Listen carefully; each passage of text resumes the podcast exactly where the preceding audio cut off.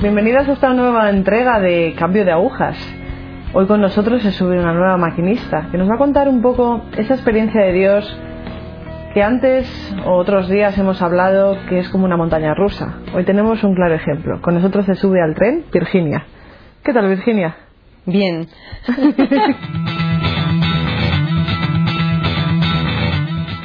Cuéntanos un poco tu experiencia de Dios, Virginia.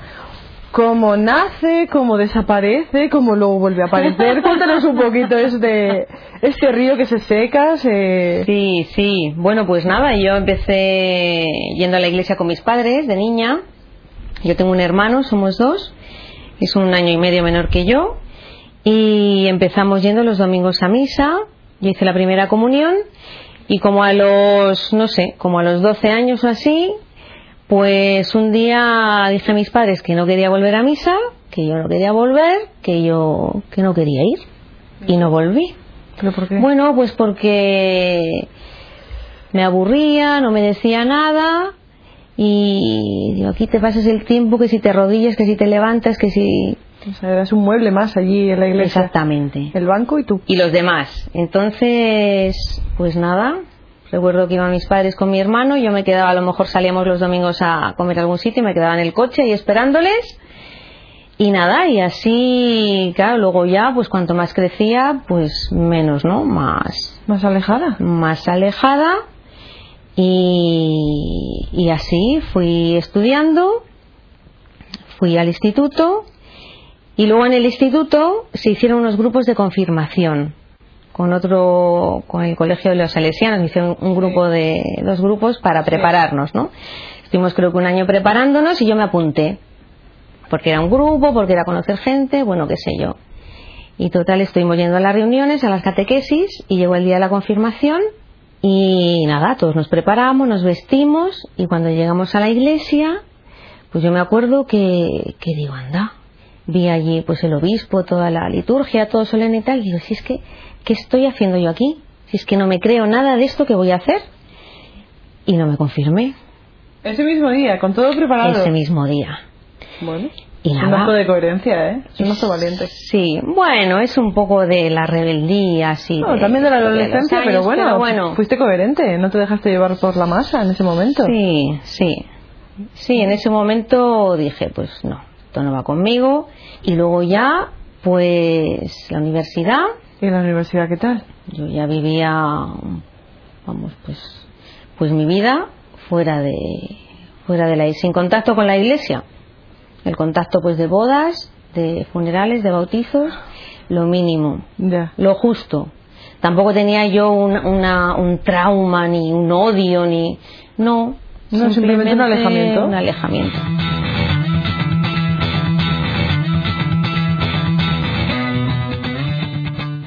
Porque hemos pasado una juventud alocada o hemos pasado una juventud normal. Bueno, Nos hemos mezclado con algún tipo de grupo que quizás nos alejaba más del entorno no, no, no, no, no, un grupo de amigos normal. Un grupo de amigos normal. Yo empecé a salir, pues mientras estudiaba eh, magisterio, luego me fui a estudiar a Salamanca, hice psicología y seguí haciendo pues un, poco pues mi vida, ¿no? De amigos, de salir, de estudiar, porque luego acabé la carrera allí, luego seguí estudiando. La cosa está de siempre estudiar, siempre estudiar en el fondo. eh, aunque yo me creía que hacía lo que quería y que era muy libre de hacer lo que yo, yo pensaba que debía hacer, pues un poco también este, yo me doy cuenta, ¿no? Que era todo un poco como este miedo de, de pasar a la vida adulta, ¿no? O sea, esta cosa de estudiar y estudiar y estudiar, no porque yo fuera muy inteligente, sino porque, pues eso, veía que era un poco la forma De aguantar pasar ahí, de aguantar ahí y no tomar responsabilidades, ni compromisos, ni tomar decisiones, ni estar ahí, ¿no? Estar ahí, como un poco siendo una protegida. chiquilla, aunque ya Sí. tuviésemos nuestros 20, 20 y tantos. Sí, sí. Pero bueno, bien, Sí. la universidad me arropa. Sí, sí. y luego nada, el- carreras. Sí, luego ya tuve un novio, pues bastante, no sé, siete, ocho años. Y, y nada, luego ya volví a Santander, ya empecé a trabajar. Y bueno, pues estuvimos esos siete, ocho años, así una relación, pues de novios, pero también muy cómoda, ¿no? En su casa, yo en la mía, cada uno con su trabajo, nos veíamos siempre que podíamos, y, y así, y así vivía yo, vamos, una vida lo más normal. ¿En aquel momento te planteabas algo quizás con este novio? Yo no, me plan... no, Nada. no, porque ninguno de los dos creíamos en matrimonio, o sea, no pensábamos casarnos, eh, los hijos tampoco no lo tocábamos mucho. En todo caso, pues irnos a vivir juntos, ¿no? Era la idea. Pero bueno, así pasaban los años y tampoco Tampoco tomabais... tampoco tomamos decisión hasta que sí que la tomamos. Tomamos la decisión y, y él alquiló un piso. Y entonces justo en ese momento, pues mi madre, que ya estaba en una comunidad del Camino Neocatecumenal de hacía años, pues todos es- esos años que llevaba ella me invitaba a mí, cada año. Tienes que venir a escuchar una catequesis que te va a gustar, que te va a ayudar, tienes que venir, tienes que venir. Y yo decía que no, mamá, que no voy, que no voy, que con la iglesia no quiero nada, que no me lo vuelvas a decir. Al año siguiente volvía La pobre. Y otro año, y otro año. Y fíjate, y no paró nunca hasta que un día le dije, mira, voy a ir. Voy a ir contigo a una. Una. Y no me lo digas nunca más. Y nada, pues ella toda contenta, claro. Y fui. Y, claro, yo nada más llegar, pues eso, y hay un grupo de gente que no conocía, eh, con un cura, y dije, madre mía, ¿qué me van a decir a mí? Y, entonces empezaron a hablar y yo escuché pues esta palabra, ¿no? De, que Cristo había resucitado, de que, pues de que había uno que había muerto, que había vuelto a la vida, que había vencido la muerte. Y entonces yo digo, anda, pues si es verdad que hay uno que ha vencido la muerte, entonces eh, yo puedo vivir libre, puedo vivir sin miedo, ¿no? Sin miedo a la muerte, porque en el fondo yo sí que tenía ese miedo, ¿no? Ese miedo a la muerte, no a la muerte física, porque yo nunca pensaba que me iba a morir, pero sí a esa muerte, ¿no? Eh, más profunda, ¿no? Más personal, de yo pensaba, ¿y si me deja mi novio? ¿Y si mis amigos no me llaman? ¿Y si se mueren mis padres? ¿Y si me quedo sola? ¿No? Y me entraba así como una sensación de angustia y entonces enseguida, pues mira, encendía la tele, salía o ya cogía el teléfono, pero sí que estaba ahí dentro esa, ese miedo, ¿no? Ese miedo a la soledad en el fondo. Sí. Y yo veía que esto sí que es verdad, que lo que me anunciaban allí, pues que por miedo a la muerte eh, el hombre vivía esclavo, ¿no? Esclavo del demonio. Y yo entonces empecé como a intuir, aunque no entendía muy bien, que esto era lo que me pasaba a mí. Y digo, pero esto es como me están diciendo lo que me pasa a mí si no me conocen de nada. Y yo veía que era verdad. Digo, pues esta esclavitud eh, me hace a mí eh, estar sometida a que los demás me quieran, a que mis amigos me llamen, a que mi novio no me quiera dejar. Para que mi novio no me deje, pues tenemos que acostarnos juntos. Para que mis amigos no dejen de llamarme, tengo que decir siempre que sí.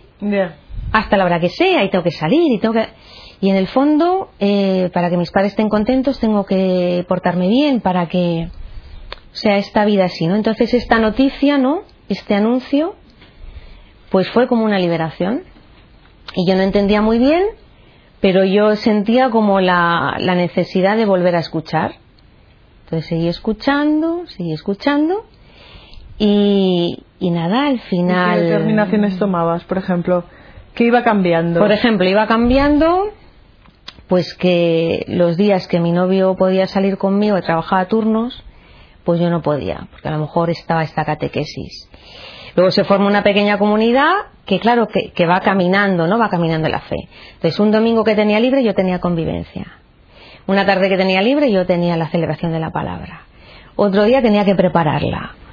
Hasta que un día me dijo, mira, yo... Porque no compartías, por ejemplo, con él, no le intentabas Sí, decir, sí. oh, pues mira, yo estoy Sí. cambiando, me estoy dando cuenta de que quizás estoy tomando un doble camino y que Sí, sí, una especie de careta extraña aquí que Yo no... se lo decía y le invitaba. ¿Y él qué decía? Nada.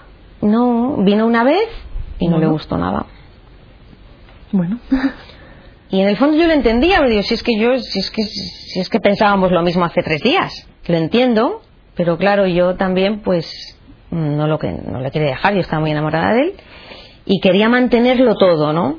Quería mantenerme ahí en esto que había descubierto, pero no quería perderlo a él. Claro, se saltó al vacío y dices, igual me pego aquí. Claro, al principio ahí un poco sin querer perder nada. Sí. Pero claro, pues poco a poco digo yo, es que esto que he descubierto en la iglesia es que no lo quiero perder.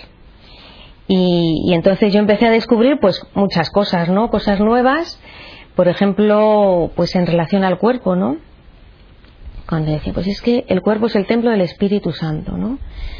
Y entonces yo pensaba, pues si mi cuerpo es templo del Espíritu Santo, Jesucristo vive en mí, eh, pues yo tengo que respetar mi cuerpo. Y tengo que respetar el cuerpo de mi novio. Y tengo que respetar el cuerpo de los demás hombres y de las demás personas, ¿no? Y, esto, pues me iba llevando a, cosas nuevas, ¿no? Por ejemplo, la forma de vestir. Digo, pues si tengo que respetar mi cuerpo porque Jesucristo vive en mí, que es el que me salva, que es el que me ha dado esta, esta nueva forma de vivir, pues entonces yo no puedo ir de cualquier manera, ¿no? Yo tengo que aprender a vestir, mi cuerpo tiene que tomar una nueva dignidad y yo no puedo tener eh, cualquier tipo de relación con cualquiera. Entonces yo se lo dije a mi novio, mi novio no lo entendía, como es natural, Hombre, es complicado. Sí, y nada, pues entonces ya un día me dijo que lo dejábamos. Y entonces yo, pues claro, sufrí muchísimo porque yo estaba muy enamorada. Muy aferrada. Claro, muy aferrada. Y. Pero claro, yo pues, lloré muchísimo, pero eh, ¿qué voy a hacer? Que no puedo dejar esto. Pero bueno, hallaste, por ejemplo, el camino te dio consuelo en ese aspecto. O sea, digamos que tu corazón en ese momento o anteriormente estaba vacío, Hmm. se iba llenando así por cachines, iba ahí compartimentos llenándose y ese dolor por la, por la ruptura la fue llenando también. Sí, El sí, Señor en el camino. Sí, sí, sí, sí, porque en realidad ya, o sea, todo cambió, ¿no? Porque yo en el camino tampoco encontré afecto. Porque es verdad que se crea una comunidad, ¿no? De Mm. hermanos, de personas que tampoco conoces al principio, que somos todos muy diferentes, que ninguno nos hemos elegido al otro, pero que tenemos una, una única unión, ¿no? Que es esto que nos han anunciado, pues lo compartimos. Entonces está en medio el Espíritu Santo que nos hace, pues que poco a poco nos vayamos queriendo y poder ser uno, ¿no? Este cuerpo de Cristo, que donde el otro, pues es una parte del cuerpo, que es como una parte de tu cuerpo. Si te duele el pie, si el otro está triste, es como Sí. si tú, a ti te duele el pie, ¿no? Y te hace sufrir igual, ¿no? Pero al principio yo me acuerdo que decía, pero todos estos, ¿quiénes son? Si no son nada mío. Si yo no quiero estar aquí. Yo estaba en las celebraciones y decía, pero si a mí quién me manda a estar aquí con todos estos que no les conozco de nada. Que yo tengo mucho más estudios que todos. Yo soy mejor que todos. Pero en el fondo se proclamaba la palabra y todos hablaban y hablaban de la palabra que habían escuchado, de la palabra de Dios y hablaban de cómo esta palabra se cumplía en sus vidas. Y yo estaba alucinada, digo, pero ¿cómo pueden decir estas cosas? Porque a mí no me pasa. Yo ni siquiera lo entiendo, ni siquiera entiendo lo que se proclama. Y nada, a mí eso, como todo eso me iba enganchando, ¿no? Y digo, aquí está la verdad, aunque yo no lo entienda del todo, pero yo intuyo que esto es la verdad, que esto es lo mejor para mí. Y ¿Sigues trabajando? En ese momento sigo trabajando, sí, sigo trabajando y entonces llegó un momento pues que me invitaron a una convivencia, ¿no? Que es un poco eh, que hace Kiko Argoy, el fundador en Madrid. Sí. Y se hace una invitación a ir a cualquier parte del mundo, ¿no? A evangelizar con cualquier persona. Y yo pues lo mismo, ¿no? Yo siempre siempre me he resistido, ¿no? Siempre yo veo el amor de Dios en esto, ¿no? Que, que me llama, me llama, me llama, me llama, porque yo siempre me resisto, siempre digo que no. Y, y yo pensé, yo, a cualquier parte del mundo, Ahora. no, que yo me quiero quedar en mi casa, que a mí me gusta Santander. Pero fui Y te fuiste a Chile. y me fui a Chile, sí. ¿Y qué tal en Chile? Y en Chile, pues nada, bueno, al principio, hombre, pues fue duro porque es un cambio de cultura.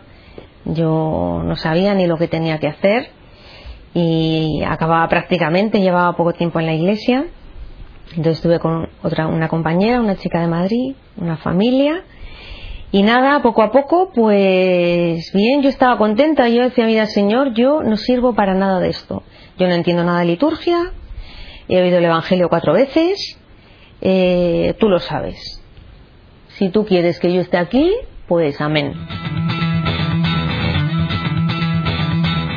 Explícanos un poco, Virginia, en qué consiste, porque, a ver, hemos tocado muchas comunidades, cada uno que viene aquí a contar su testimonio cada vez que se sube al tren, pero quizás la gente, no, no toda la gente conoce el camino neocatecumenal. Cuéntanos un poco qué haces tú allí en misión. Como yo he estado en Chile y después tres años en Dinamarca, siete años en Chile y luego tres en Dinamarca. Y la misión es completamente distinta.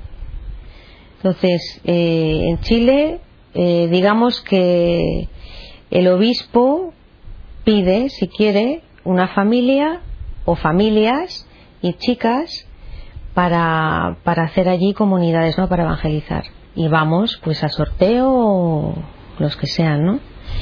Eh, voluntariamente. Pues en Chile yo estaba así, ¿no? Con una familia que primero fue una, una italiana, luego una chilena.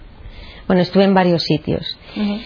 Y entonces nos ponemos a disposición del párroco con el que trabajamos, digamos. Entonces, el párroco necesita eh, catequesis de confirmación, de comunión, pues nosotros nos ofrecemos para hacerlas.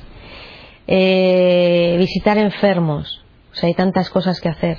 Eh, nosotros fuimos a la prisión porque allí en, Santiago de Chile hay comunidades en, la prisión se fueron a dar catequesis, también hacían el Evangelio y se hicieron dos pequeñas comunidades dentro de la prisión. Pues también hacíamos un programa de radio con unas hermanas que había ahí también en el pueblo donde estábamos. Y luego la, tradición, ¿no? el anuncio del, del, Evangelio por las casas. Y eso y todo lo que quisiéramos hacer. O sea, la gente, la gente necesita, ¿no? Este anuncio. La gente está sedienta. Sí, la gente está muy contenta y nos invitaba a sus casas, la gente es muy abierta. Luego en Dinamarca cambió la cosa. Porque Dinamarca no es un país católico, es un país protestante, luterano. Más avanzados. Está mucho más avanzado económicamente, pero, pero la vida de las personas está muy destruida. es muy fría. Mm. Sí. Y entonces, este, claro, el, luteranismo también tiene esta concepción ¿no? de la relación con Dios individual, personal. Mm. Y entonces se da esta situación, ¿no? muchos ancianos viven solos, nosotros estuvimos eh, viviendo las dos chicas en una casa un año y no conocíamos a los vecinos, no les conocimos en un año. La gente se encierra en casa, la gente sufre mucho, sufre mucho, las familias están destruidas. Y entonces yo estaba con varias familias con muchos niños. Y entonces, pues nosotras mm, fundamentalmente nos ayudábamos entre todos, ayudábamos mucho a las familias, porque la vida es muy dura, porque hace mucho frío, mucha oscuridad, eh, está todo lejos, pues hay que ayudarse. El idioma tampoco acompaña. Nos reuníamos eh, a las celebraciones en una parroquia católica, pero en realidad una parroquia que no tiene vida ninguna, solo la misa del domingo y sí que hicimos algo de, de tradicio, de anuncio por las casas, un poco. Eh, a través de nos dieron un, listado de personas españolas católicas que podíamos visitar porque en danés pues es que no podíamos hablar y hicimos un poco aprender el idioma y vivir estar allí estar allí no poder vivir yo me acuerdo que iba a la escuela de danés y me decían, pero tú, ¿qué haces aquí, no? ¿Para qué has venido? Y, bueno, pues yo daba un poco el testimonio este, ¿no? De allí tampoco entienden mucho que vayas soltera, digamos, de esta cosa de vivir en castidad, de vivir al servicio de los otros. Pues es una novedad, es una cosa que llamativa, ¿no? Hombre, llamativa, incluso aquí en España tampoco hace falta marcharnos a, También. a Dinamarca. ¿Y la misión aquí, Virginia? Y la misión aquí, pues aquí en España, en este nuestro país. y la misión aquí, pues bueno, la mía concreta ahora, pues es eh, atender a mi padre, o sea, estar en esta disposición, ¿no? También del Señor, de buscar, que no es fácil, ¿no? El discernimiento de decir, Señor, ¿qué quieres que haga? ¿Dónde quieres que esté? Eh, yo quiero hacer la voluntad de Dios porque sé que es la única forma de estar contenta, la única, de vivir en paz. Y, y ahora, pues eso, llevo un año aquí y tampoco tampoco es fácil porque siempre está la cruz, siempre hay que combatir, ¿no? Yo sé, yo veo eso, yo lo único que quiero es descansar, o sea, en el fondo aburguesarme, ¿no? La cosa burguesa de decir, yo Señor quiero que me digas dónde tengo que estar para siempre. Y yo voy para allá, ya está, no importa. Lo que no quiero es decidir. Y en el fondo el Señor siempre te está invitando a decidir, a tomar decisiones con su ayuda, ¿no? Pero a decidir tengo que estar aquí, tengo que estar con mi padre, tengo que volver a la misión, tengo que, ¿qué tengo que hacer? Y yo veo que a mí eso me ayuda, ¿no? Esta, esta precariedad siempre de no saber, de no tener dónde reclinar la cabeza, ¿no? Sí. Como el Señor dice, ¿no? Pues el cristiano no tiene dónde reclinar la cabeza porque en el fondo no tienes garantizado un sitio donde te vas a morir. Yo que sé dónde me voy a morir ni lo que me espera. No, Nadie lo sabe, ¿no? nadie lo sabemos. Eh, hay muchos jóvenes que dicen, bien, todos venís aquí, Sí. nos contáis lo maravilloso del Señor, nos contáis lo llenos que os sentís, que ya no hay compartimentos estancos en vuestro corazón. Bueno, bueno. Señor llena, es verdad, pero siempre está la tentación y el combate fuerte. Eso es. Siempre. Pero ¿qué le pides, por ejemplo? ¿Qué le pides para esos jóvenes? ¿Qué crees que falta? ¿Qué crees que podría mejorarse? ¿Qué crees que en este caminar que tenemos de misión, aquellos que nos, como siempre decimos en el programa, nos sentimos casetas evangelizadoras, que a veces caminamos, otras veces nos quedamos quietas a ver quién viene alrededor? ¿Qué pides? ¿Qué quieres? ¿Qué, ¿Qué es lo que tú le dices al Señor? O sea, yo estoy en misión, estoy caminando, quiero ayudar a aquel que se me pone delante, quiero transmitir tu palabra. Pues yo creo que lo que se necesita es este anuncio. Lo que un joven quiere es lo mismo que quiero yo. Y es sentirme querida. Eso es. ¿Cómo? ¿Cómo haces tú para sentirte querido? Si no conoces a Dios, que es el único que te ama de verdad tal y como eres incondicionalmente. ¿Cómo, ¿Cómo haces tú? Porque sin saber que eso es lo que estás buscando, que estás buscando a Dios, pero no lo sabes. Entonces, ¿dónde buscas?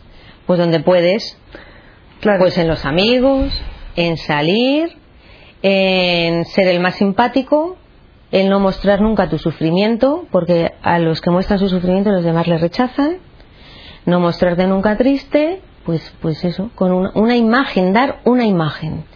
Y eso es agotador, yo lo digo por experiencia. Hay que dar siempre una imagen. Y claro, al final, pues eh, el sufrimiento está, como no, los problemas están. Subrayemos dos cosas hoy, Virginia. Subrayemos el hecho de que cuando estabas en el camino tu madre te dijo, Virginia, venga, tienes que venir a una reunión, venga, Virginia, ven a una reunión. Y tú decías, ¿qué hago aquí? ¿Qué horror? ¿Qué es esto? No entiendo nada. Esa gente, ¡ah! te proclaman la palabra y yo, ¡ah! ¡qué horror! ¿Vale? Pero tú seguías, seguías perseverando, ¿vale? Tú seguías ahí, tú sabías que aquello te llenaba en cierto modo, ¿vale? Tú O decías, sea, yo "Mm". escuché algo Y de toda la hora escuché algo que dije, quiero volver. O sea, no quedarnos siempre con la primera impresión, que es lo que a veces nos pasa a muchísimos de los que seguimos a Cristo, que nos quedamos con una pequeña impresión y no queremos ver más allá. Importante ver más allá, siempre seguir ahí. Y otra cosa que acabas de decir, es verdad que a veces buscamos el afecto en las personas. Aquí han pasado jóvenes, nos han, nos han contado que han buscado afecto en la bebida, en las drogas, en los malos grupos, en música o lecturas no muy recomendables. Mm. Vale, buscar afecto en aquello no solamente que me impone la sociedad, la televisión, internet o mi amigo o mi amiga de al lado, sino buscar un poquito más allá. ¿Vale? Es buscar a Dios. O sea, no rechazar iglesia y Dios por... No, o sea, buscar un poquito más. Vamos a subrayar hoy esas dos cosillas. Y nos quedamos con eso. Nos quedamos en misión y nos quedamos en camino con eso. Muy bien. Vale, Virginia. Muy bien. Gracias. Gracias, corazón, por estar aquí hoy. Bueno, amigos, quería despedir este programa pidiendo un par de cosillas. Bien, eh, alguno de los jóvenes que nos seguís, eh, o alguno de las personas ya adultas, os estáis preguntando cosas y nos las estáis haciendo llegar a través de nuestros amigos, o mediante papel, o a veces en el colegio, en el instituto. pero que sepáis que también podéis hacer llegar este tipo de preguntas que queréis que les preguntemos a nuestros maquinistas o aquellos temas que realmente os interesen y que queráis tratar en este programa a través de la página de Ukamani. ¿Vale? Entonces, dejáis allí vuestra sugerencia o vuestra cosita que queráis preguntar o vuestro tema a tratar y nosotros haremos lo posible por tenerlo en cuenta. Y el otro, la otra cosilla que quiero pediros es que sigáis ahí, que sigáis ahí. Un día gustará más, un día gustará menos, pero aquí estamos. Y queremos estar como método de ayuda, como casetita evangelizadora, ¿vale? Muchísimas gracias a todos. Gracias.